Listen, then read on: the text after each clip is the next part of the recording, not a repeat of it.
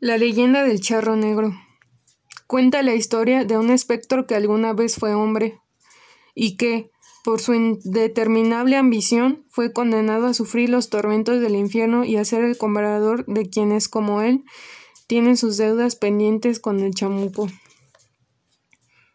Cuando el sol comienza a esconderse y las gallinas trepan a los árboles para dormirse, las madres meten a sus hijos a las puertas de las casas son atrancadas y los viajeros apesuran el paso mientras rezan. Nadie quiere encontrarse con el charro negro. Se trata de un ente que recibe el nombre por su vestimenta. Siempre que aparece porta un elegante ajuar de charro color negro con detalles de oro y plata. Se le puede ver montado sobre su caballo, un gran animal cuyos ojos son dos bolas de fuego que parecen hurgar en el alma de su víctima. Los citadinos tenemos suerte, pues el charro negro solo acecha en las lejanías de la urbe y se presenta ante aquellos que viajan solos. Dicen que es porque los solitarios son una presa fácil. Quizá sea por el miedo que sienten y que a veces los incita a tomar unas malas decisiones. Pero, ¿sabías que el espectro alguna vez perteneció al mundo de los vivos? La leyenda cuenta que se trató de un hombre, de un hombre traicionado por su propia ambición y avaricia. El charro provenía de una familia humilde. Sus padres, aunque lo amaban, nunca pudieron cumplirle sus caprichos. El charro siempre gustó ir bien vestido, a veces incluso no comía durante días para ahorrarse unos pesos y con lo juntado poder completar un buen sombrero. Sin embargo, estaba cansado de su inagotable pobreza. Por más que trabajara el dinero nunca le alcanzaba y tenía que andar todo el día con las manos llenas de tierra. Tiempo después murieron los padres. Al quedar solo el charro aumentó considerablemente su avaricia, por lo que tomó una decisión que cambiaría su vida para siempre, invocar al chamuco para pedirle riqueza. No se sabe cómo lo consiguió, pero finalmente se le apareció aquella entidad, supo leer los ojos y el espíritu del hombre que lo había llamado, así que de inmediato le ofreció cantidades de dinero que ni siquiera en dos vidas podría gastar. Lo único que podía pedir a Calmo era su alma. El charro en ese entonces era altivo y valiente, y así que la estrella de la mañana no había logrado suspiro y aceptó. Pasó el tiempo y poco a poco la juventud del charro comenzó a desperdiciarse. De repente se dio cuenta que estaba cansado de gastar sus riquezas en mujeres, apuestas, vinos y costosos trajes.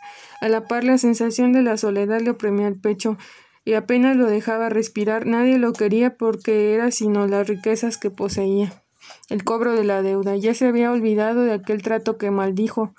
Por eso, cuando se le apareció el diablo para recordarle que a la hora del cobro estaba cerca, se asustó como nunca. El terror invadió a nuestro protagonista hasta que el último rincón de sus extrañas. Recordó su deuda y por cobardía comenzó a ocultarse. Mandó al personal de su hacienda hacer cruces por toda la propiedad y construir una pequeña capilla.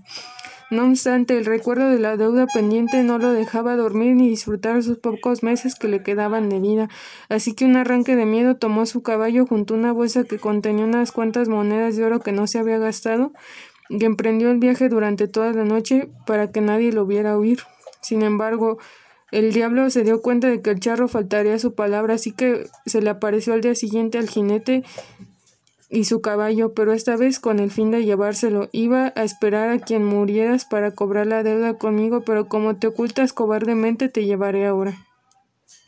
Charro no tuvo tiempo para responder. Cuando se dio cuenta, su caballo encabritado trató de patear al demonio, pero era tarde. Los brazos de su amo habían comenzado a secarse y la carne a desaparecer. Solo quedaba el ajuar de Charro encima de sus huesos blanquecinos. El chamuco volvió a hablar. Veo que tu bestia te es fiel, por eso será maldita igual que tú y condenada a acompañarte hacia tu viajes al infierno. Aunque de vez en cuando quieras hacer algo por mí, cóbrale a los deudores. Si haces bien tu trabajo, dejaré que este hombre acepte esa bolsa de monedas de oro que traes. Tome tu lugar. Desde entonces, aquel hombre fue condenado a sufrir inconstables tormentos en el infierno y a salir de ahí solo para cobrar las deudas. Es con la esperanza de que una noche algún viajero traicionado por su avaricia tome su lugar, solo así el charro y el caballo podrán descansar en paz.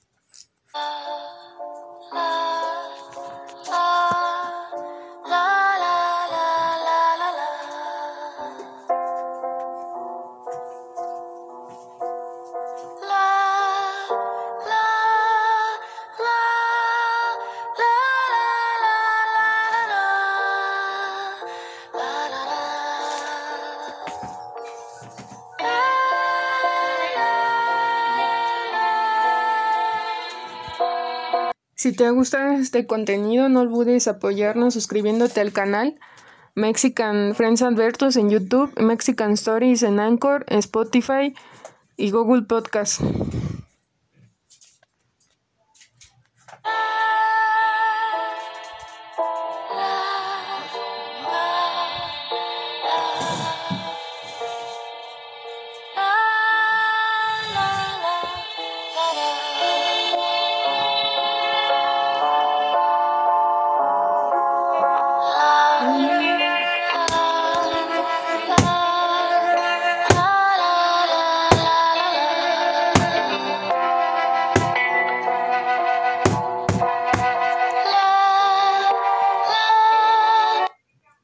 También no olvides compartir este contenido con todos tus amigos.